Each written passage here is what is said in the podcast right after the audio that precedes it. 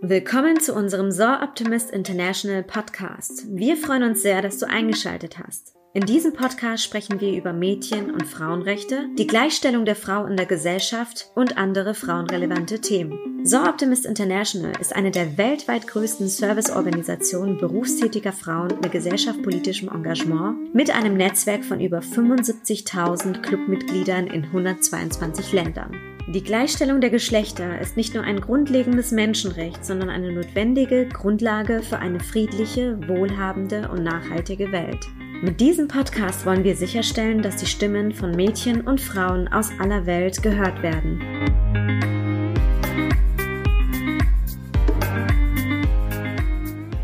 Ich grüße euch herzlich zu unserem Soroptimist Deutschland Podcast.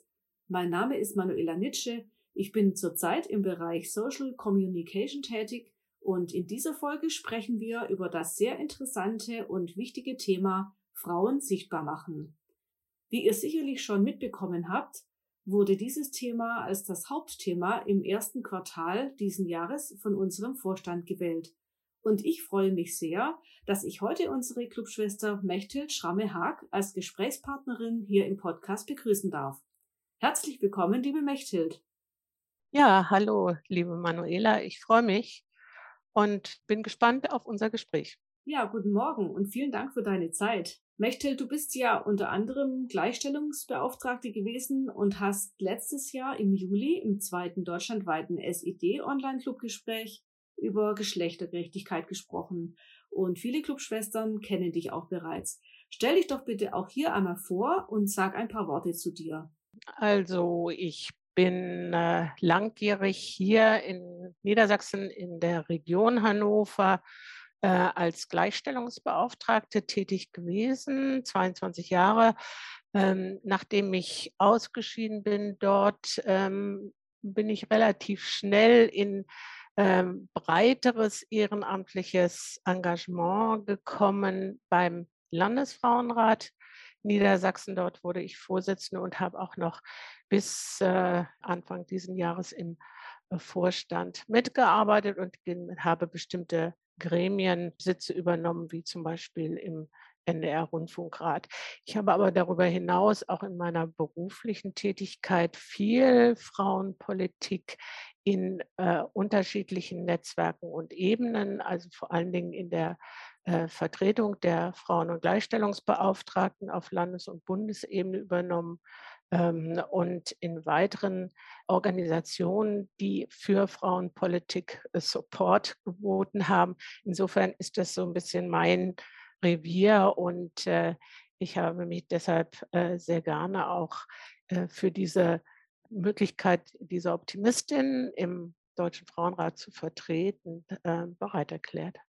Ja, danke dir. Das war ja schon eine interessante Einleitung. Und wir wollen ja heute besprechen, wie können wir Frauen sichtbar machen? Und da haben wir heute zwei Themenblöcke dazu.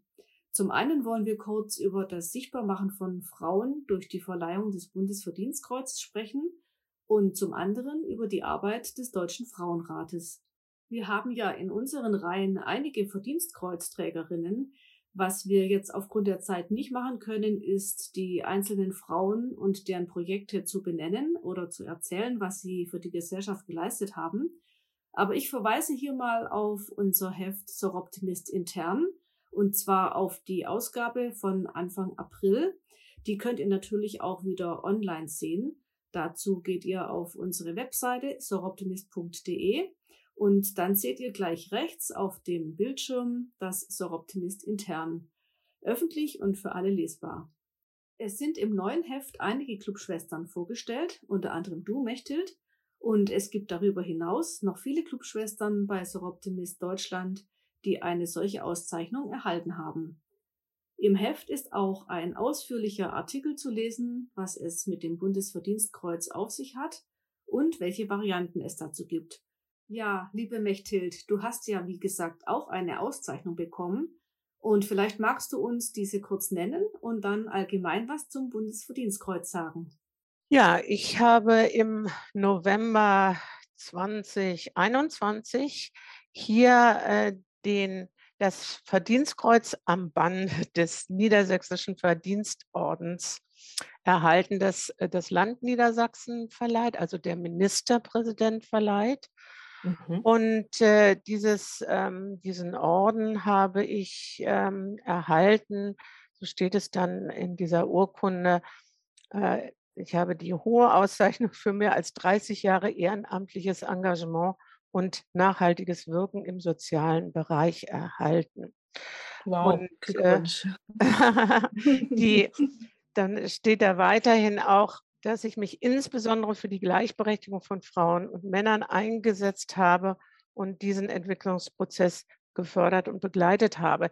Ich denke mal, das war ein besonderes Motiv, auch hier bei uns in der Staatskanzlei ähm, beim Land Niedersachsen äh, einen Orden für diesen äh, Bereich des ehrenamtlichen Wirkens ähm, in der Frauenpolitik, in dem Arbeiten für Gleichberechtigung verleihen zu wollen. Du hast ja schon erwähnt, es wird demnächst auch noch mal mehr Informationen dazu geben.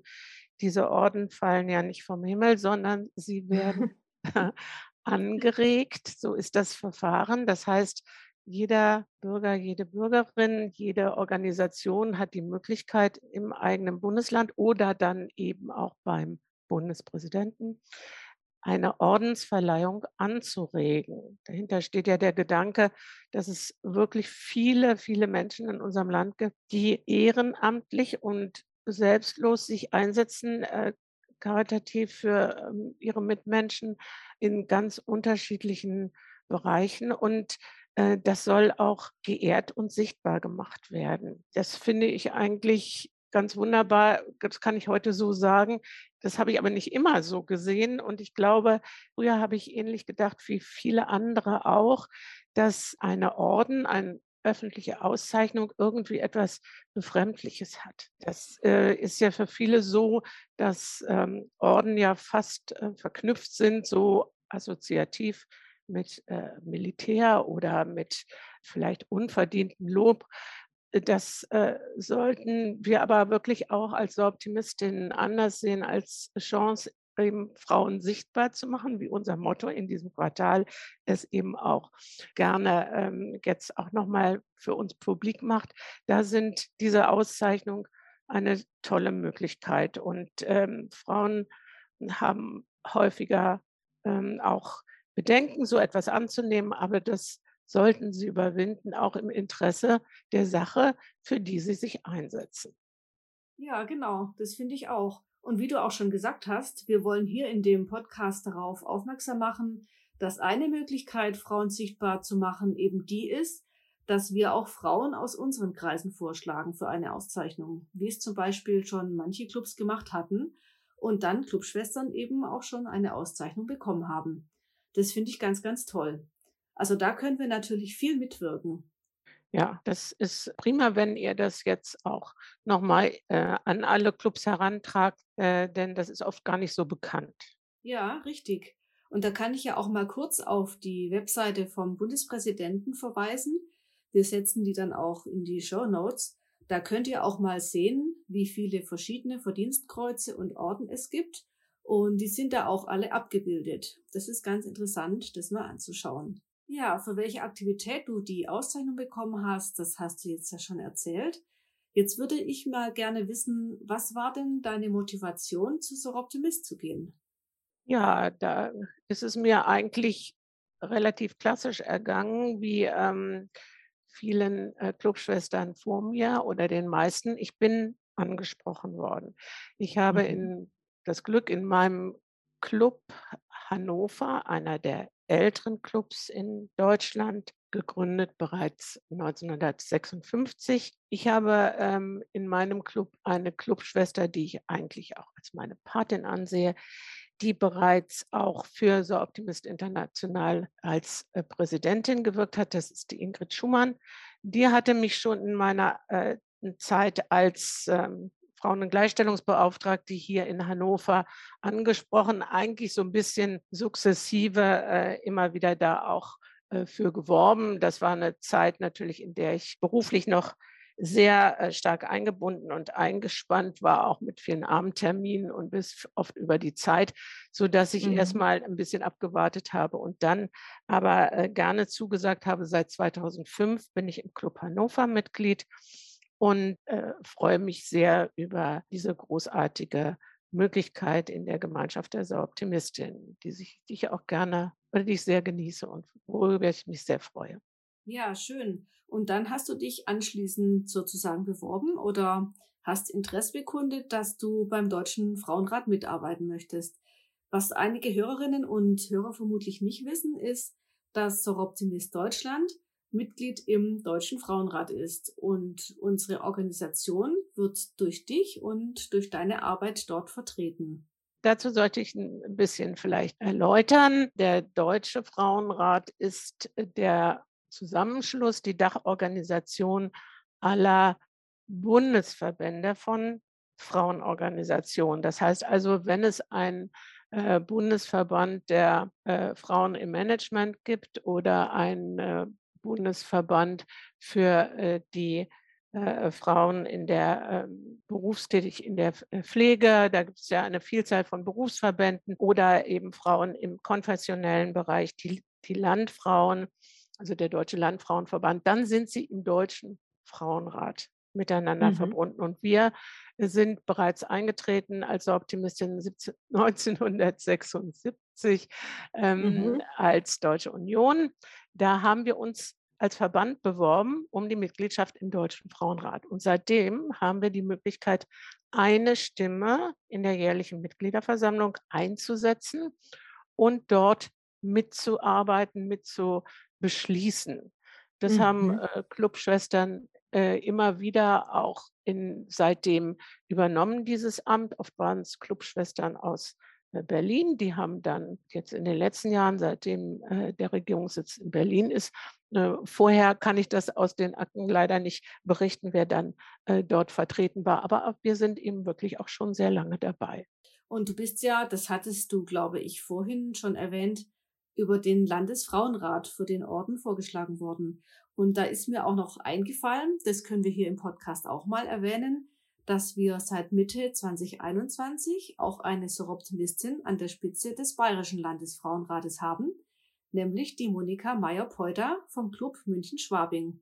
Das ist natürlich auch deshalb super, weil sie diese optimistischen Themen da hineintragen kann. Und ja, für uns ist das echt toll. Ja, ich finde das auch ganz wunderbar. Ich habe mich sehr darüber mhm. gefreut und habe ihr gleich eine kleine ja. Glückwunschmail geschickt. Ähm, ja. Das ist äh, äh, wirklich großartig und ähm, damit haben wir jetzt offensichtlich schon mehrfach an der Spitze auch von Landesfrauenräten. Ich weiß, dass es auch in ähm, Nordrhein-Westfalen mal der Fall war und in Rheinland-Pfalz immer mal wieder auch so Optimistinnen gehabt, die dann da für die Zeit ihrer ähm, Wahlperiode, die sind oft aber auch nur drei Jahre oder sechs Jahre. Bei Bayern ist es länger, bei uns ist es mhm. in Niedersachsen kürzer, ähm, dann als so Optimistin auch sichtbar sind. Ja, das ist total wichtig. Übrigens, wir haben ja auch einen Link auf unserer Webseite soroptimist.de und zwar links ganz groß in blau zu sehen, so ein runder Button mit den weißen Buchstaben DF. Das ist das Logo vom Deutschen Frauenrat. Das sieht man unter den Icons, die zu unseren Social Media Kanälen führen. Also da geht ruhig mal drauf und schaut mal, was der Deutsche Frauenrat alles macht. Ja, Mechthild, welche Themen liegen dir denn besonders am Herzen? Kannst du da ein, zwei hervorheben? Also das Besondere, denke ich mal, an der Arbeit in Landes- oder Frauenräten oder dem Deutschen Frauenrat ist, dass die Themen bearbeitet werden, die anstehen und sie werden äh, gewichtet. Sie werden gewichtet äh, von der Gesamtheit auch der Mitgliederversammlung. Und da mhm. können wir äh, sagen, welche welche Fragen sind im Moment wirklich dringend. Und dazu werden dann auch nochmal Arbeitsgruppen eingesetzt, an denen wir uns als ähm, äh, Verband auch beteiligen können. So hat zum Beispiel im letzten Jahr die äh, Mitgliederversammlung äh, beschlossen, sich der großen Herausforderung Klimapolitik und Geschlechtergerechtigkeit zu stellen. Da arbeiten wir als Optimistin äh, mit und zwar durch die äh, Clubschwester Estelle Herrlein, die bei euch ja auch schon mal im Podcast mit dabei war. Genau. Und äh, wir haben auch äh, schon in früheren Jahren, das war zum Beispiel 2016, 17, als die Flüchtlings Krise, sagte man äh, damals oft äh, in der Öffentlichkeit, also die, äh, der Zustrom von geflüchteten Menschen so sehr hoch war. Da gab es eine besondere Arbeitsgruppe, auch beim Deutschen Frauenrat, wie können wir geflüchtete Frauen unterstützen. Und da war auch eine Clubschwester aus Berlin, die Monika Fahrland, mit dabei. Ich will sagen, es gibt immer aktuell eingesetzte Themen, die sich zwar dann auch über mehrere Jahre hinziehen, also andere Themen war jetzt zum Beispiel die Frage nach ähm, Equal Pay oder die Frage nach Equal Care, also die äh, mhm. gemeinsame Sorge und Familienarbeit. Es war auch das Thema Gefährdung der Demokratie durch äh, Antifeminismus, also all die rückschrittliche Frauenpolitik, die in rechten Kreisen propagiert wird und die ähm, auch ähm, überall zu Schwierigkeiten führen kann in den Angeboten für Frauen äh, lokal, kommunal und in der Politik. Wir müssen äh, da wachsam sein. Das sind alles Themen, auf die der Frauenrat reagiert, der dann auch äh, gründliche und ja differenzierte äh, Sacharbeit anbietet, an der die Verbände mitwirken können. Und ich kann sagen, ich, bin es gewohnt, auch aus meiner Arbeit als Gleichstellungsbeauftragte, mir so als Generalistin auch unterwegs zu sein und sich mich auch ähm, einzubringen in äh, vielfältige Themen. Das, das zeichnet die, die Frauen, äh, die Arbeit in den Frauenräten aus. Mir war immer die äh, Arbeit äh, zum Thema Gewalt an Frauen auch wichtig, also die Versorgung mhm. mit Frauenhausplätzen, die Finanzierung der Frauenhäuser. Ähm, ja. All dazu haben, zu diesen Themen haben wir äh, gearbeitet und politische Forderungen gestellt und Gespräche geführt hier auf Landesebene und genauso geschieht es ja auf Bundesebene also mhm. beim Deutschen Frauenrat. Wie viel Zeit investierst du denn da eigentlich? Kannst du das sagen? Ich will nicht sagen fast Vollzeit, aber an manchen Boah. Wochen schon. Boah. Weil ähm, ich eben in, im Rahmen der ähm, Arbeit in den Frauenräten, auch wenn man dort in den äh, Vorstand ist, aber auch ähm, äh, das ist, hat vor allem meine Zeit im Landesfrauenrat geprägt, ist es wichtig, in bestimmte ähm, äh, Konferenzen, die das Land nieder, also dieses Land organisiert, auch als Frauen die Stimme zu erheben. Und dazu wird der Landesfrauenrat eingeladen. Das heißt, mhm. äh, hier gibt es verschiedene äh, Gremien. Sagen wir mal, in den letzten Jahren war es ein großes zum Thema äh, Wohnungsnot. Da haben wir uns sehr ähm, eingebracht und haben gesagt, bei den ähm, ganzen Debatten um die Wohnungsfrage dürfen die äh, dürfen Frauen auch in besonders prekären Lebenslagen, auch äh, Frauen zum Beispiel, die in, aus den Frauenhäusern heraus in eine Wohnung ziehen wollen, müssen mhm. besonders berücksichtigt werden. Also solche besonderen Herausforderungen können dann auf, in diesen Konferenzen eingebracht werden und stehen dann dort auf den Abschlusspapieren. Das finde ich auch so wichtig und so sinnvoll. Mhm. Und genauso geschieht, geschieht es ja beim äh, Deutschen Frauenrat. Da sind äh, die ähm, äh, Frauen im Vorstand und die Geschäftsführerin, die Referentin sehr häufig in allen Ministerien unterwegs. Immer wenn es irgendwo auch um Gleichstellungs- und Frauenfragen geht, sind sie präsent und arbeiten mit. Das ist etwas äh, in dieser Kontinuität, was äh, wichtig ist, was aber dann immer auch nur von denjenigen irgendwie übernommen werden kann, die nicht gerade in größeren äh, beruflichen, zeitlichen Verpflichtungen mhm. stehen. Das ist ganz klar. Aber da vertreten wir die Sache der Frauen. Da sind wir die Lobby der Frauen äh, in dem politischen äh, Geschäft, in den politischen Debatten, die dann immer dazu führen, dass auch Entscheidungen getroffen werden, die sich dann in äh, Berlin in Gesetzesform, im Land vielleicht auch in Landesgesetzen oder in Verordnungen wiederfinden. Und da muss genau hingeschaut werden. Wir haben ja mhm. auch äh, immer äh, Fachfrauen in unseren Reihen, äh, viele Juristinnen, die aus dem Juristinnenbund auch heraus äh, hoch engagiert und fachkundig sind. Man braucht ja eine gewisse Fachkunde, um in einzelnen Belangen, sagen wir auch gerade in dem Bereich hm, Arbeitsmarkt und Beschäftigungspolitik auf der Höhe zu sein. Da sind es auch ja, die klar. Frauen ja. auf, aus den Gewerkschaften, die da auch äh, im Detail äh, die Entwicklung der Gesetzgebung können, kennen und wissen, an welcher Stelle da auch mal nochmal laut äh, gegeben werden muss und ein entsprechender Brief an den Minister geschickt werden muss. So etwas ist dieses laufende Geschäft des Lobbying. Und ich halte es für ausgesprochen wichtig, dass wir das wertschätzen und immer auch unterstützen. Wir haben ja in unserem ja, demokratischen Rechtsstaat viele Möglichkeiten, auch wichtige Forderungen aus der Zivilgesellschaft, also wir als NGOs, an die Regierenden zu tragen und die sind darauf angewiesen. Die Prozesse sind auch so angelegt, dass wir gehört werden. Und das sollten wir sehr ernsthaft und verantwortungsvoll und auch engagiert wahrnehmen. Und das machen mhm. eben beim Deutschen Frauenrat die Frauenorganisationen gemeinsam und ich finde auch sehr solidarisch und mit äh, beachtlichen Ergebnissen. Ja, also das stimmt absolut. Also das klingt ja echt nach wirklich viel Einsatz und vor allem nach viel Fachwissen zu den Themen. Mir ist jetzt ja gerade noch die Frage aufgekommen, gibt es Widerstände beim Bearbeiten von solchen Themen? Also wie hast du das beobachtet? Also war die Arbeit mal richtig zäh? Zum Beispiel, wenn ich so an die Diskussion um den Paragraph 218 oder 219 denke, das hat sich ja ewig hingezogen. Wie erlebst du das? das Problem sind eigentlich in unserer Gesellschaft oder dann auch in diesen entsprechenden politischen äh, Debatten oder Diskussionen keine offenen Widerstände, sondern das Problem ist, wenn wir nicht gehört werden, in dem Sinne, dass es auch aufgegriffen und umgesetzt wird.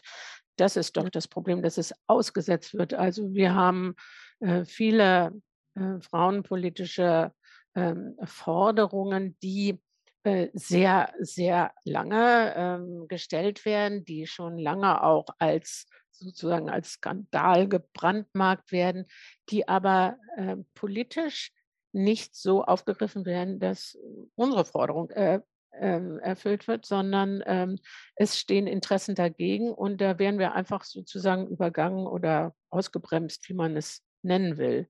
Also eine ganz mhm. große frauenpolitische Forderung seit Jahrzehnten ist die Abschaffung des Ehegattensplittings. Das hat mhm. sich bei uns ähm, so in der Gesellschaft als gegeben eingebürgert, aber bei klarer Analyse äh, kann man da viel entdecken, was die eigentlich die gleichberechtigte Erwerbstätigkeit von Frauen auf unserem Arbeitsmarkt behindert. Es wird eben angeboten, äh, dass die Nichterwerbstätigkeit finanziell durch die Steuerentlastung ähm, sozusagen belohnt wird.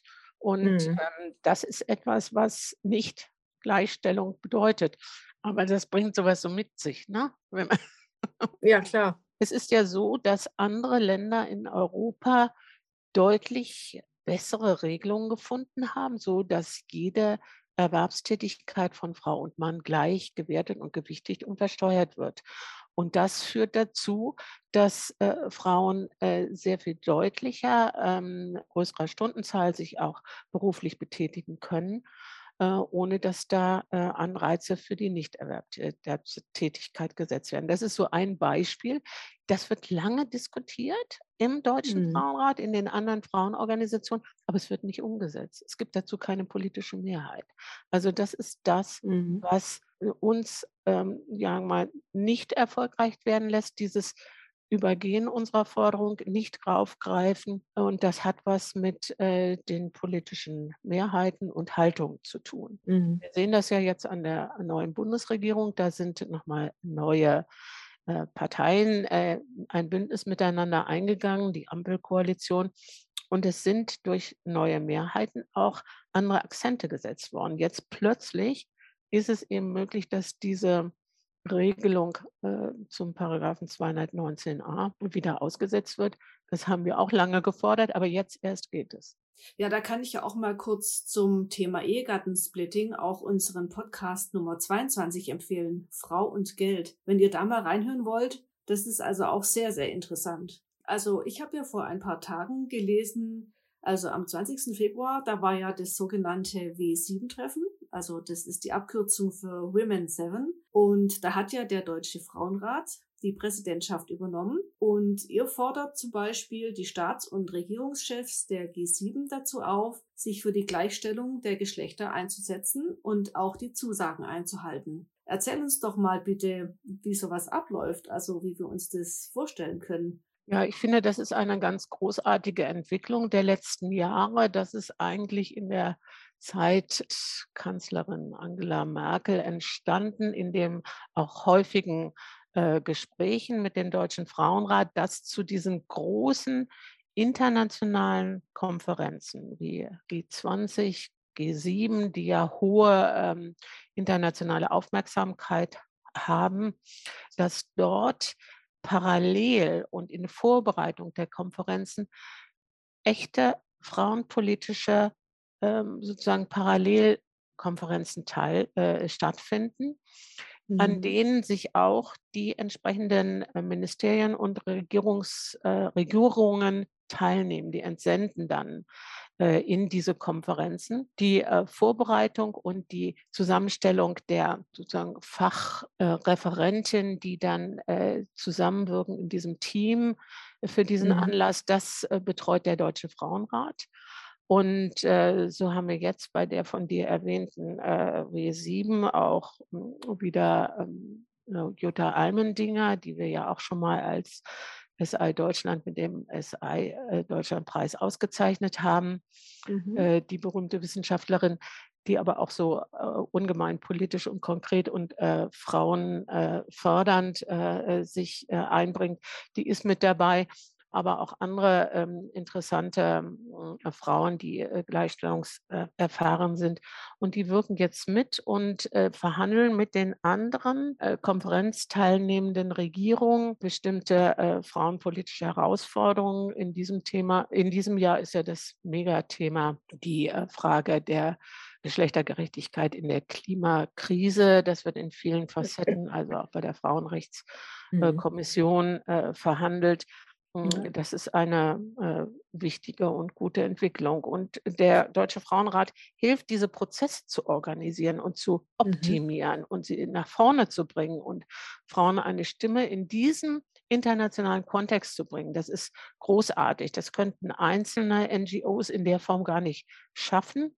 Und es mhm. ist eben inzwischen sichergestellt, dass ja auch die wesentlichen Regierungsstellen, also die Ministerien, das ist jetzt hier zum Beispiel das Umweltministerium bei der Klimafrage, äh, aber auch äh, das, äh, das Ministerium für Entwicklung und Zusammenarbeit, äh, das äh, finde ich großartig. Also da mhm. ist etwas entstanden, da ist ein Mehr an Strukturen entstanden, äh, als wir das früher überhaupt uns vorstellen konnten. Also da mhm. sind echte Quantensprünge auch gelungen. Und das ähm, ist dadurch geschehen, dass der Deutsche Frauenrat auch immer stärker in Berlin sich positionieren konnte und auch in der, sage ich auch, in der Kanzlerschaft von Angela Merkel Unterstützung dafür hatte, äh, mehr als das in den Jahrzehnten vorher der Fall war. Hast du denn Frau Merkel mal persönlich kennengelernt? Hattest du mal Kontakt zu ihr? ja, ich habe sie ganz früher mal, äh, äh, als sie noch Frauenministerin war, da habe ich sie schon mal ja. kennengelernt. Da war sie hier nach Hannover gekommen.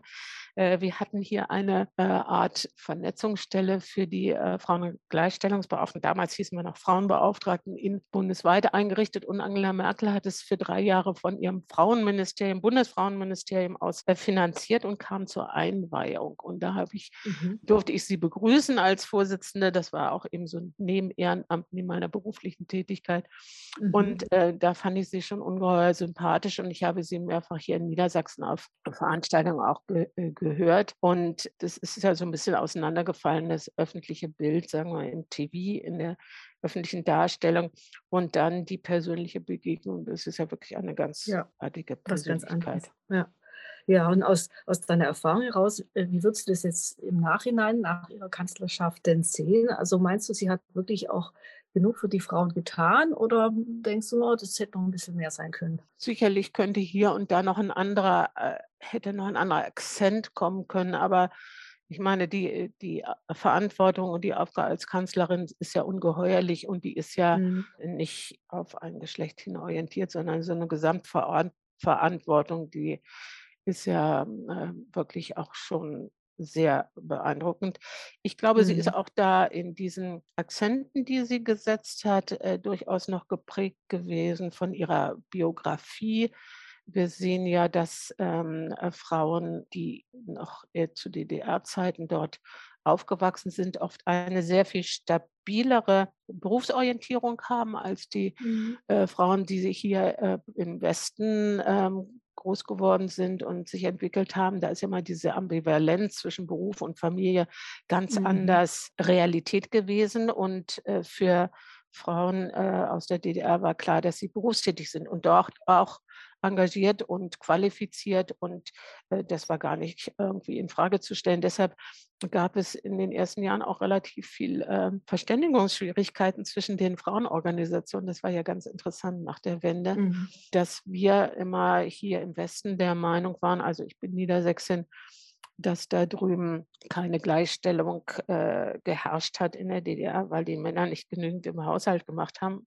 Und die Frauen in der DDR dachten, was habt ihr eigentlich? Wir, wir waren beruflich voll integriert, wir waren erfolgreich, wir hatten überhaupt keine, wir haben eine super Kinderbetreuung gehabt, wir hatten auch im Hinblick auf solche Fragen wie Abtreibungsrecht mhm. und so weiter äh, ja. gar keine Probleme. Und die haben ein bisschen mhm. auf uns mhm. runtergeschaut und wir auf sie und das war ein bisschen schwierig. Ja. Das dauert, bis man da zueinander kommt. Ja. ja, das kann man auch erfahren, wenn man sich mit Clubschwestern aus dem Osten unterhält. Das ja. ist nämlich auch ganz interessant. Ja, und ähm, ja, liebe Hörerinnen und Hörer, ich habe da auch mal noch einen, eine Empfehlung, nämlich einen ganz interessanten Podcast vom Stern, fällt mir gerade ein.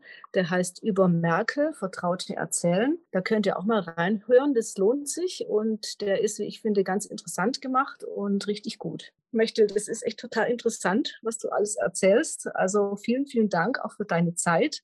Was Gerne. wünschst du dir denn in Bezug auf deine ehrenamtliche Tätigkeit, so für die Zukunft? Gibt es da irgendwas, wo du sagst, ja, das, ähm, das möchte ich erleben, das möchte ich machen oder das sollte, sich, das sollte erreichbar sein? Ja, wir, wir erleben ja, dass das Interesse äh, bei vielen für die Verantwortungsübernahme in diesen Gremien, in den Ämtern äh, nicht so groß ist. Ich meine, das war sie wahrscheinlich nie.